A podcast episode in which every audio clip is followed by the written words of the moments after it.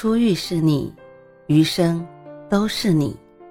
嘿，朋友你好，我是兔子，欢迎来到情感故事馆。在这寂静的夜里，愿兔子的声音能够陪伴你，温暖你。兔子与你在一起。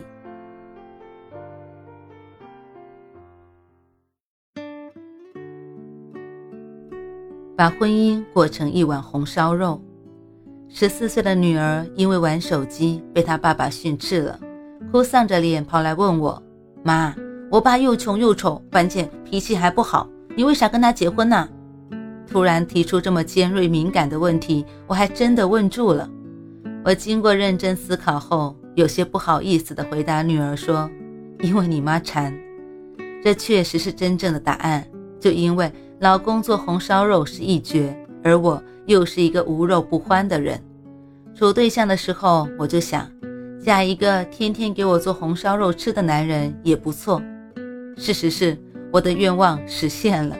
十六年的婚姻生活里，除了柴米油盐必不可少，还有滋味多变的红烧肉成为我家餐桌常客。经常在厨房观摩老公做红烧肉。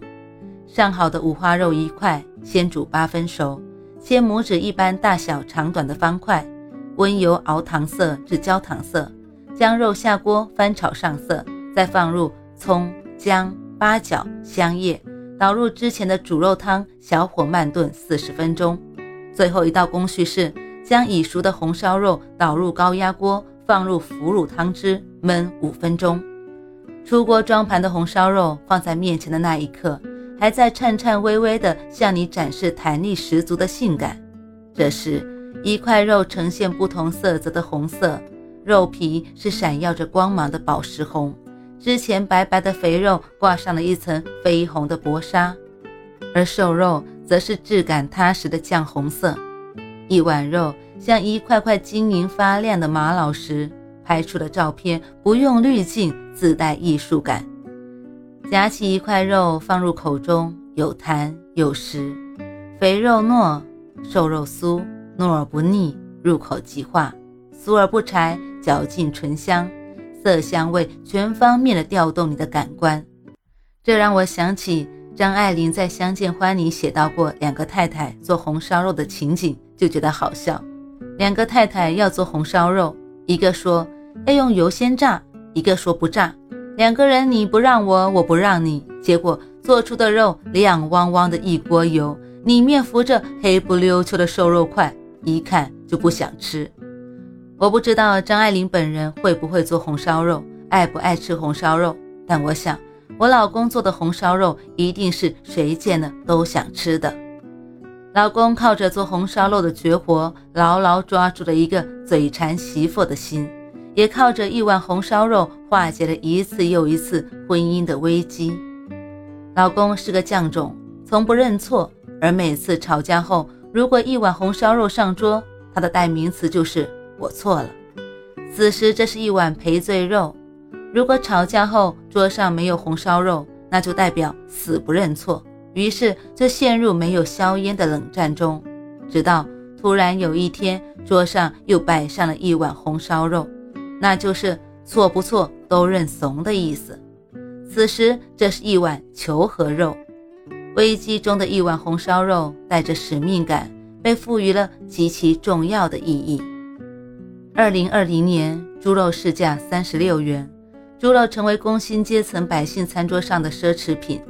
网络视频上更是调侃：吃顿红烧肉就是土豪的生活。有一天。老公做了满满一大盆的红烧肉，比平日还要多很多。我惊讶地说：“怎么不过啦？肉这么贵，做这么多。”只见老公不慌不忙地拿出两个饭盒，把红烧肉装满饭盒，然后对我说：“走，给爸妈送肉去。”在猪肉最贵的时期，我家的红烧肉做得更勤，隔三差五做一盆给双方老人送去。不是因为有钱土豪。只是老公说，就因为贵，怕老人们舍不得吃，才要做给他们吃。一碗红烧肉端到父母的餐桌上，老人嘟囔着：“肉这么贵，怎么总做红烧肉啊？”说着，夹起一块放入口中，在那富足享受的表情里，我读懂了他们享受儿女孝心的幸福感。在大家一致好评的鼓励下，老公开始创新红烧肉的口味，加入山楂的红烧肉酸甜入味，更加解腻；加入春笋的红烧肉能吃出春天的清爽；加入鹌鹑蛋的红烧肉 Q 弹滑润，口感超棒。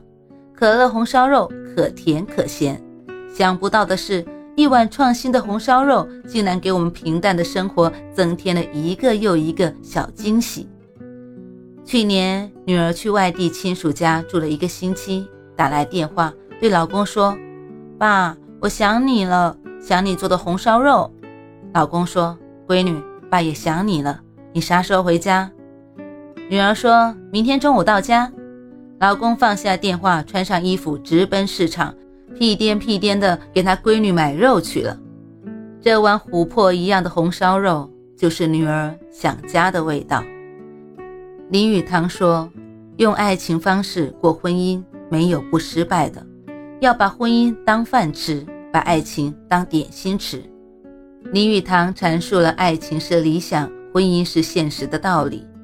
经过十六年的婚姻经营。细细品来，婚姻生活五味杂陈。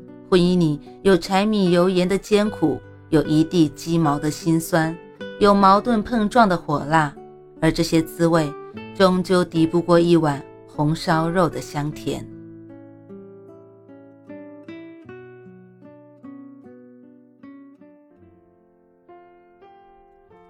晚安，正在听故事的你。